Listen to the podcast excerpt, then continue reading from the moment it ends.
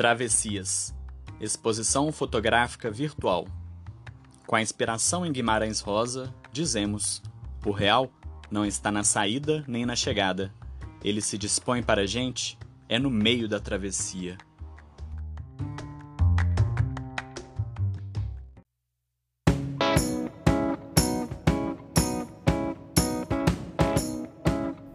Sejam bem-vindos ao episódio número 6 do podcast Travessias.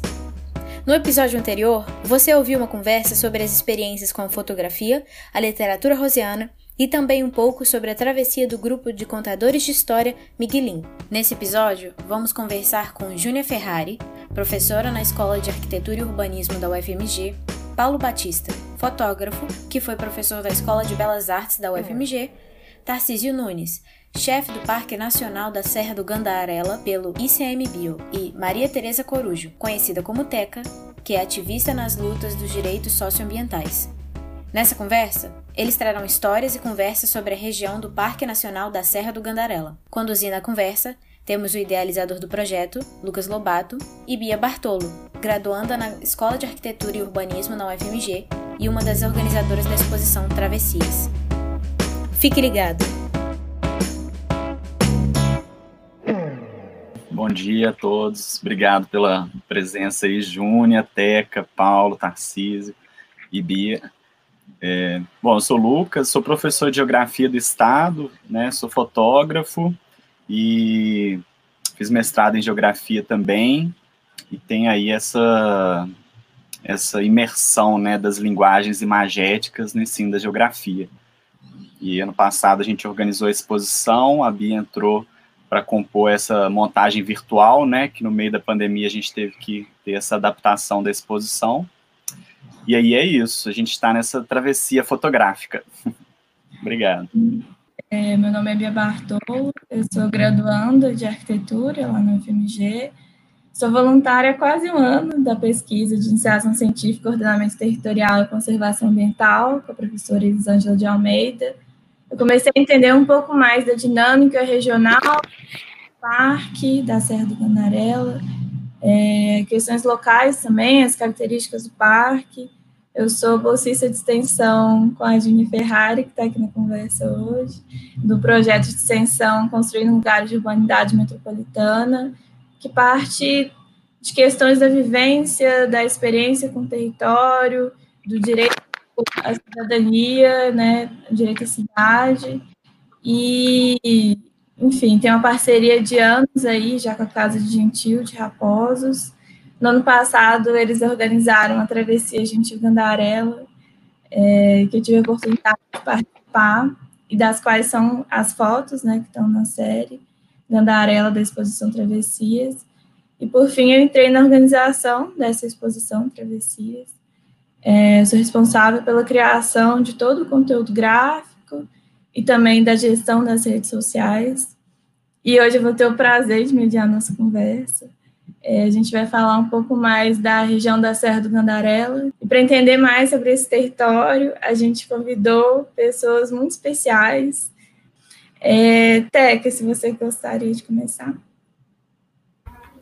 É, bom dia. É, eu estou nessa caminhada em defesa da Serra do Gandarela desde 2007, mas eu já atuava é, em defesa de lugares contra a mineração. Começou em 2001, na Serra da Piedade, porque o meu cantinho fica em Caeté.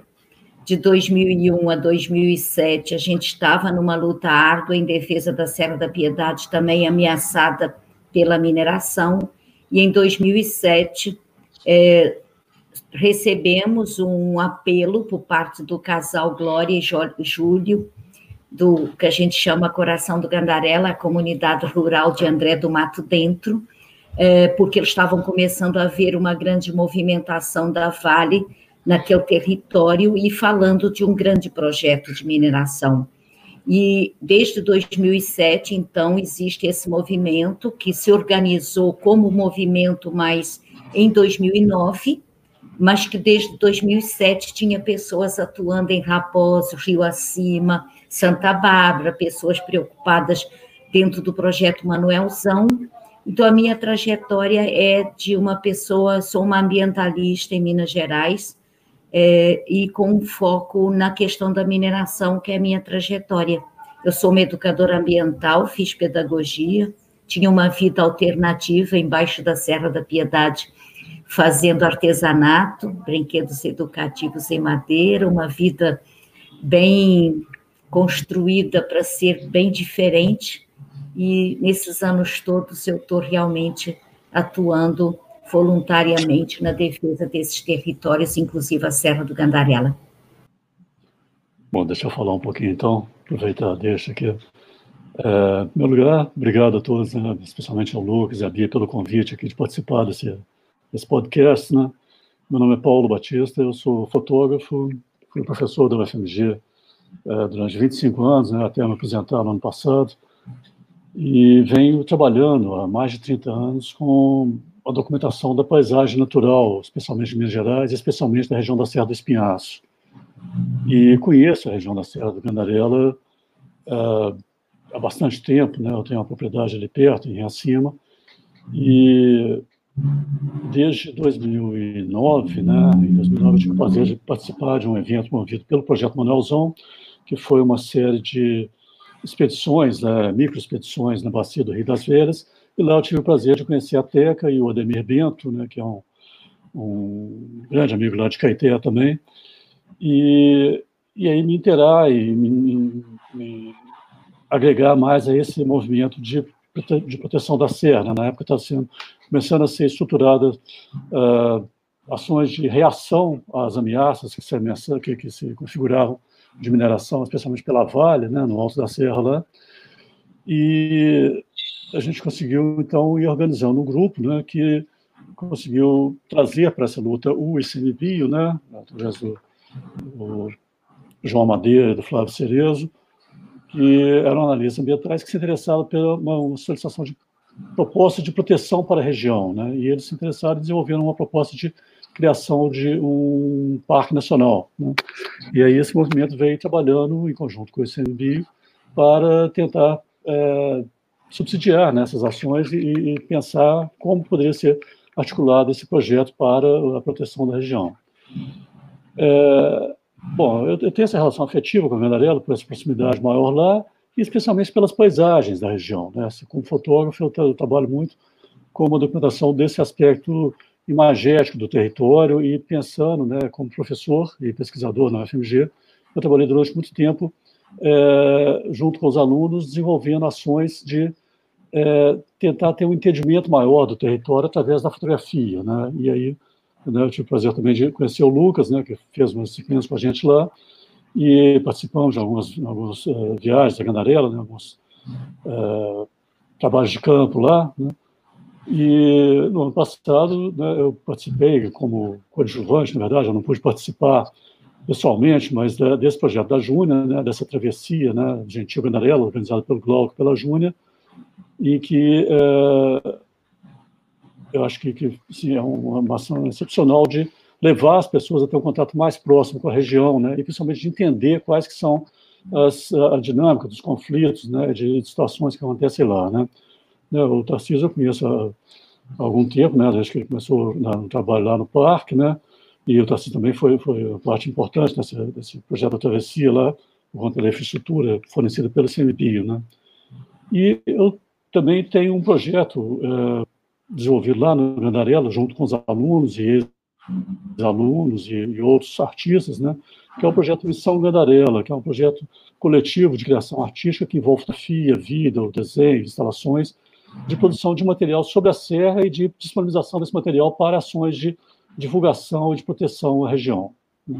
E é isso, estamos aqui, né? Assim, essa luta está longe de terminar, né? Nós temos muito trabalho pela frente, né? E espero que a gente consiga continuar agregando pessoas e ações em prol da, da defesa dessa região. Bom dia, então, aí, pessoal, né?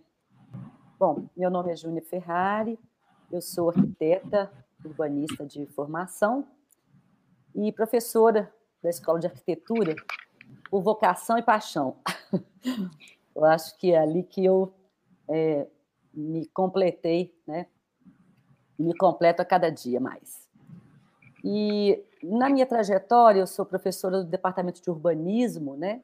Então, trabalhando com o tema de planejamento urbano. É, eu me surpreendi algumas vezes com a grande sofisticação softwares de análise, de leitura do território, né? drones. Tem essas bases hoje que a gente tem de dados acumuladas e que estão hoje muito facilmente disponíveis e acessíveis. Ou seja, num aperfeiçoamento muito grande da leitura do território, mas de forma distanciada. E aí eu parei e me perguntei, né? O que, que nós urbanistas sabemos das pessoas que vivem nos territórios? Né? A gente conhece, tem mapas maravilhosos aí, nos falam do território, mas e as pessoas que vivem ali, né? É, eu descobri que a gente sabe muito pouco delas, desses desafios cotidianos, das histórias, das lutas, das alegrias, né?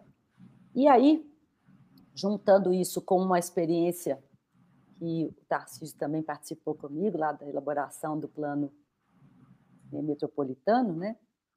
em 2009, 2008, é, foi uma equipe muito grande de pesquisadores, professores, profissionais, num processo que a gente nos esforçou muito para ser participativo, mas que ainda assim é, não, não teve o alcance que a gente esperava. Por quê? Porque a gente descobriu que a participação ela não pode ser construída apenas num momento específico de luta, para discutir um plano diretor, um plano de manejo, ou alguma deliberação. Né? Participação é uma construção cotidiana. Né? Ela se faz com muito envolvimento né? e, um, e um processo que tem que ser continuado. E aí, é, é, essas experiências, elas mudaram completamente a minha forma de ver planejamento e urbanismo, e eu é, me voltei para um, um outro lado, é, trabalhando com a extensão, né?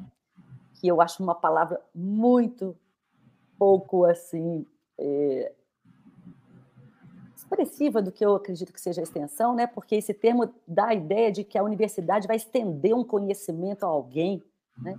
E é uma ideia completamente absurda e errada, né? Na verdade, eu gosto muito mais de um outro termo que eu aprendi com os meus amigos no Equador, que chama-se vínculos com a sociedade, né? Eu acho que é isso que a universidade tem que fazer, vínculos com a sociedade. E aí eu comecei a trabalhar muito mais com as pessoas do que com os lugares, porque eu acho que as pessoas é que nos ensinam sobre os lugares. E aí, é, entendendo que também essa aproximação também não pode se dar de forma cotidiana, numa visita de campo, que você vai lá e volta, né? É, eu comecei a desenvolver o que eu chamo das imersões, onde eu levava os alunos para os lugares e a gente permanecia ali, na casa das pessoas, dormindo, comendo, é, dividindo as angústias né, do cotidiano, batizado, casamento e tudo mais, né? E é assim que eu cheguei no Gandarela, né? Eu cheguei em Raposo com essa experiência e conheci o Gandarela é, pela comunidade é, de Raposos, né? Porque ele tem uma importância muito grande, mais de 30% da cidade, do município está né, tá dentro do parque. E as pessoas têm uma relação cotidiana com o Gandarela muito grande com, com o Ribeirão da Prata. Quantas vezes eu com os alunos a gente foi lá se banhar, né? Um dia de calor, a gente ia lá caminhar, pensar na vida, enfim. Eu fui descobrindo a importância do Gandarela é, para Raposos, para as comunidades do entorno, né? André do Mato Dentro, que lugar maravilhoso, né? É, enfim, todos esses lugares foram me mostrando a importância do parque, e aí a surpresa maior veio quando eu entendi que o Gandarela não era importante, não era só para aquelas pessoas, era para todos nós. Né?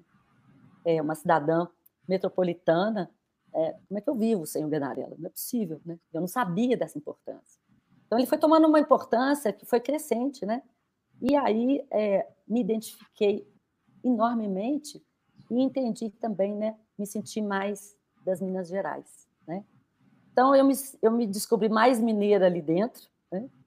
E achei que é, dentro dessas, dessa experiência, eu acabei conduzindo a pesquisa, né? que hoje a, a pesquisa que eu trabalho é nos territórios minerários, tentando entender essa história de 300 anos de exploração, de violência, de resistência, de luta, né? É, enfim, o que, que é que nos move, que, que karma é esse das minas que a gente carrega por um lado e contrasta tanto com a beleza, com a imponência, né? Desse maciço maravilhoso. Então, minha porta de entrada no Gandarela foi essa. Foi pelo vínculo que eu criei com Raposos e foi se estendendo para as pessoas que foram chegando.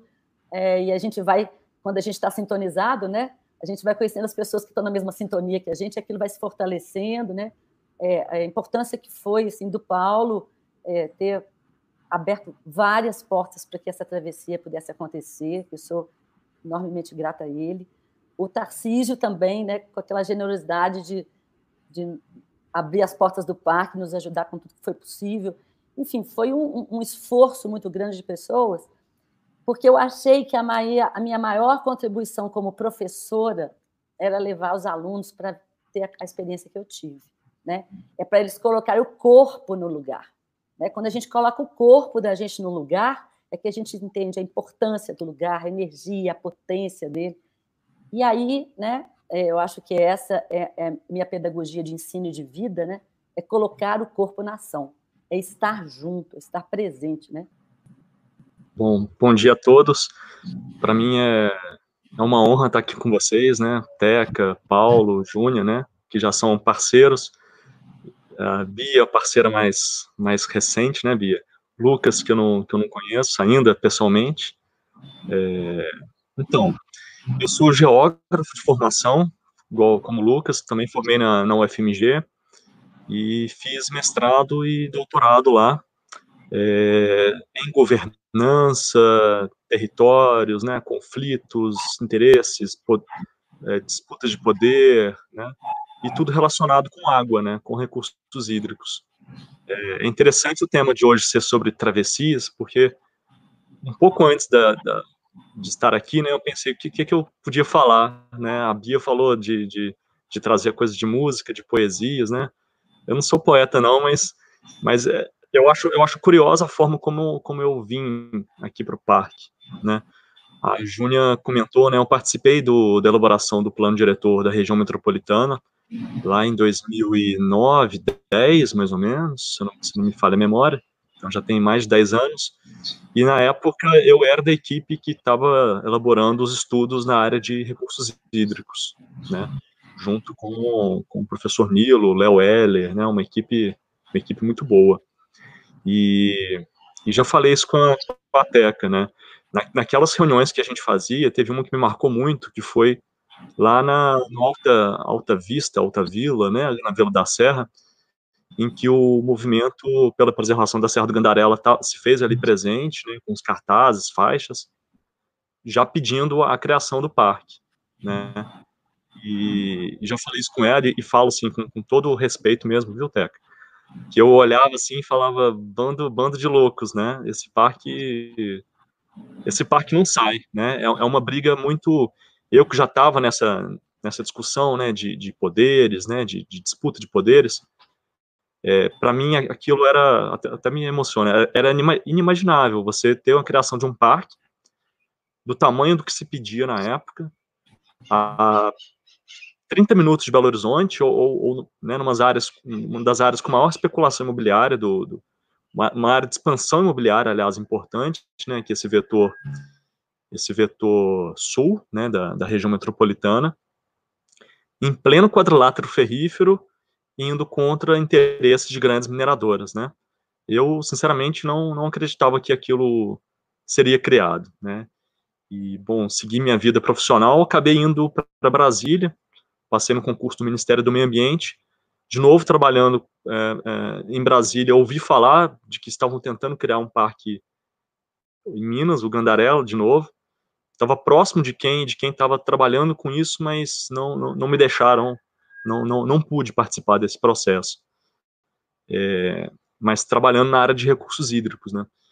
E com o meu desejo de voltar para Minas, é, buscando formas de voltar e, e ser transferido para o ICMBio, a coincidência é que me colocaram, né, me, me sugeriram de, de, gerenciar um parque que é que, que além de ser perto de casa e, e se aquele parque que eu via, né, a, a, a disputa, né, a, a luta, né, do, do, movimento pela criação, é justamente o parque que tem todo um apelo na área de recursos hídricos, né.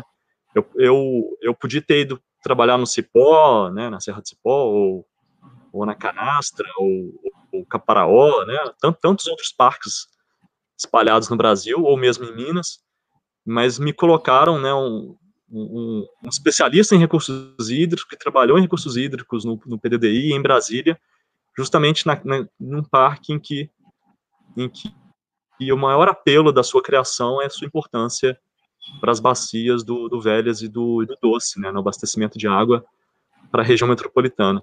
Então, assim, como, como os caminhos, né, trazem a gente, né, de volta. E, e aí vim, vim conhecer a Teca, porque eu, que eu só via é, de longe, né, nas manifestações. Eu nem sabia que eu existia naquele momento. e, e, e, tive alegria muito grande ano passado, né, a convite da Júnia, ir lá na sala, né, na aula de arquitetura, falar do, do parque, né, e poder aqui acompanhar a travessia de vocês. Então, assim, como, como que essas travessias, né, esses caminhos da vida levam a gente para um lugar e depois nos trazem de volta, né? Isso eu achei, eu acho, eu sempre conto isso, isso a vida me trouxe de volta e em defesa aqui desse, desse parque que é tão importante para a água, né? E como a Teca disse, a, a, a luta não. A gente achou que a luta teria terminado lá em, em 2014, mas a gente continua vendo que, que os desafios estão só começando, né? Então. E por fim, assim, dizer que eu tive um pouco dessa experiência da travessia do ano passado e foi um, foi um dos momentos mais marcantes, eu acho, desses três anos e pouco que eu estou aqui no parque. É, confesso para vocês que a nossa rotina não é fácil, acho que vocês imaginam disso. A maior parte dela, as pessoas têm uma ilusão de que quem trabalha no parque vive na natureza e que é uma delícia, né? Mas 95% do tempo a gente está no escritório e matando um leão por dia e, e, e muito demanda burocrática, muita demanda de licenciamento ambiental, né? E, e, e, a travessia do ano passado é um desses poucos momentos de, de, de gratidão, né, de, de oásis no meio dessa, desse trabalho que, que, não é, que não é fácil, né, que é penoso.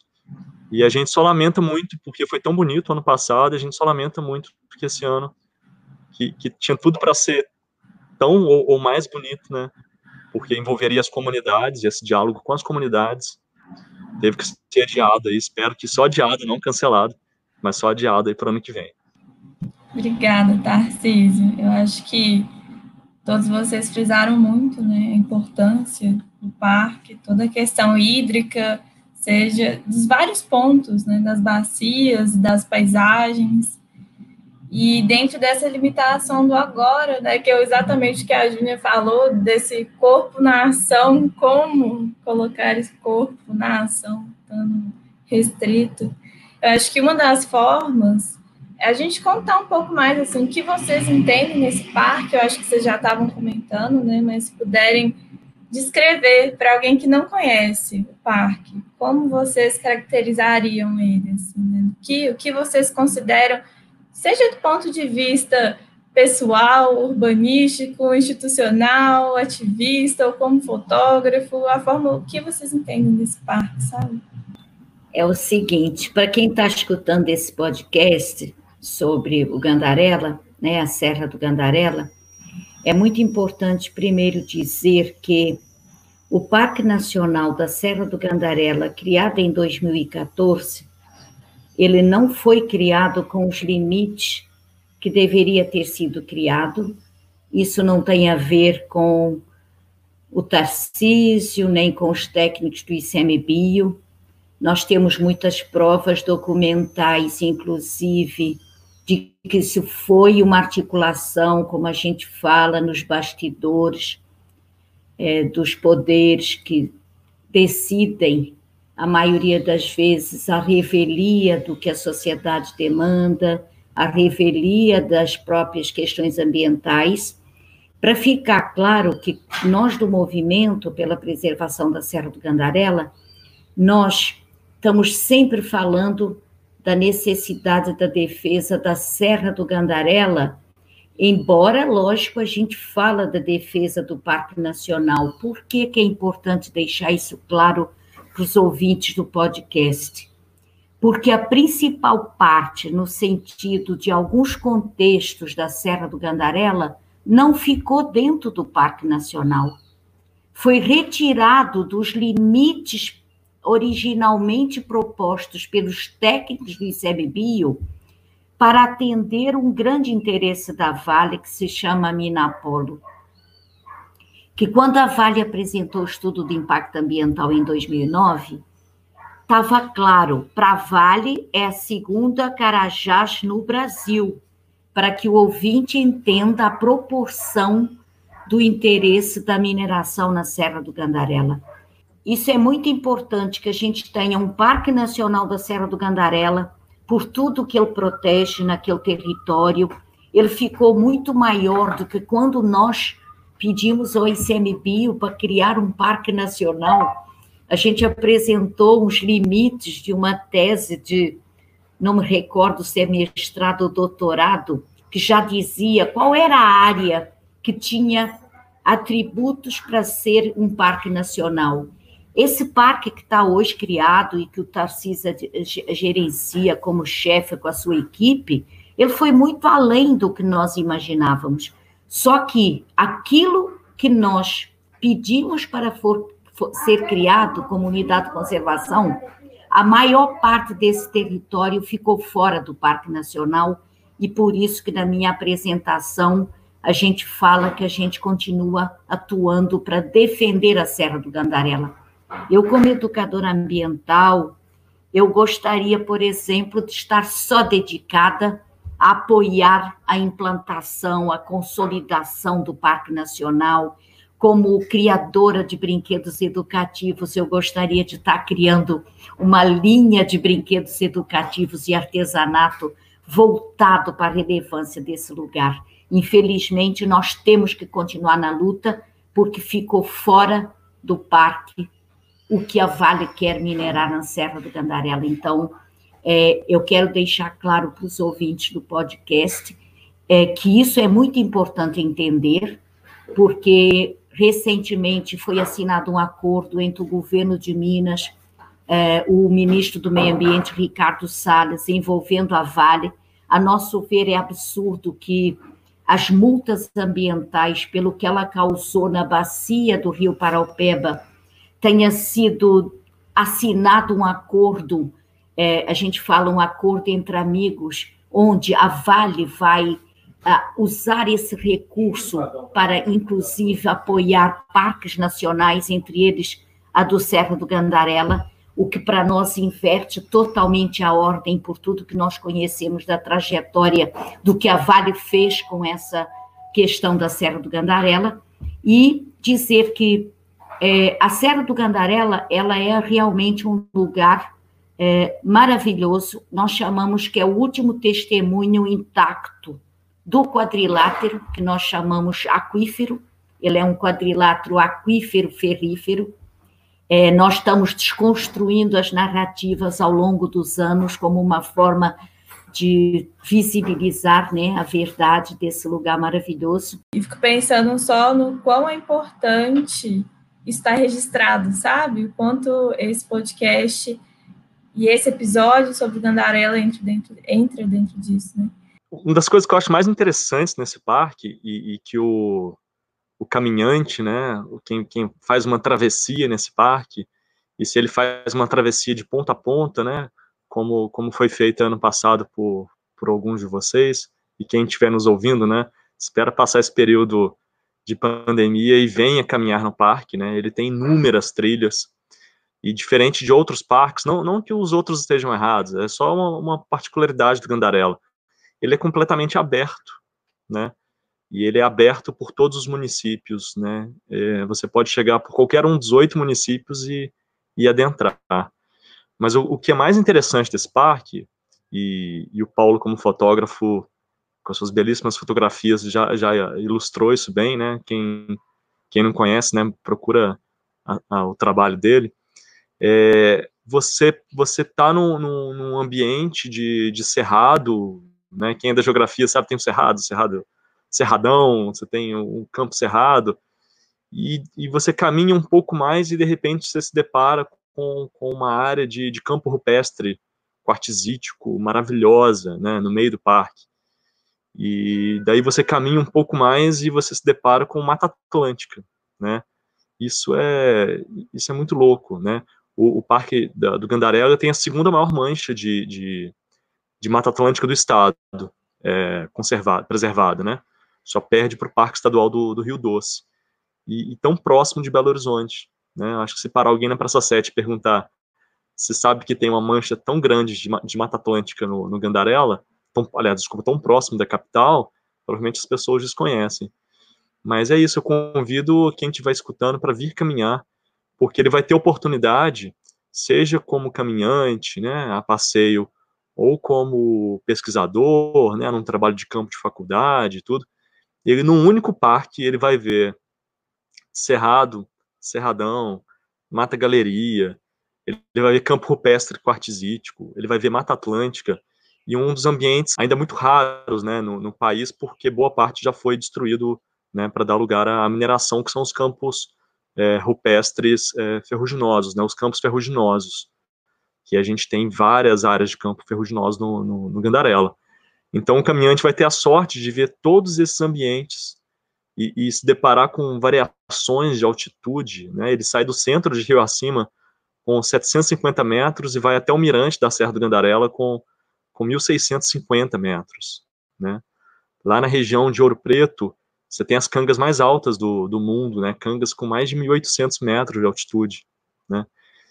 Quem passeia aquela região da, da Serra de Capanema, ele tem à sua frente o Caraça, né? que, que, que por si só já é uma paisagem magnífica. Né? O, o, o Parque do Gandarela tem tem essa felicidade de ter uma, uma unidade de conservação vizinha, duas unidades de conservação coladas nele, né? Que é o Caraça, ao, ao norte, com paisagens deslumbrantes, e ao sul, a floresta estadual do AMI. Uma, uma coisa boa desse período de pandemia, né? Eu não tinha Instagram, resolvi entrar, entrar no Instagram e acompanhar alguns grupos de caminhada. E, e, vendo as fotos desses grupos, eu falei, eu não acreditei que era esse parte que eu, que eu trabalhava, sabe?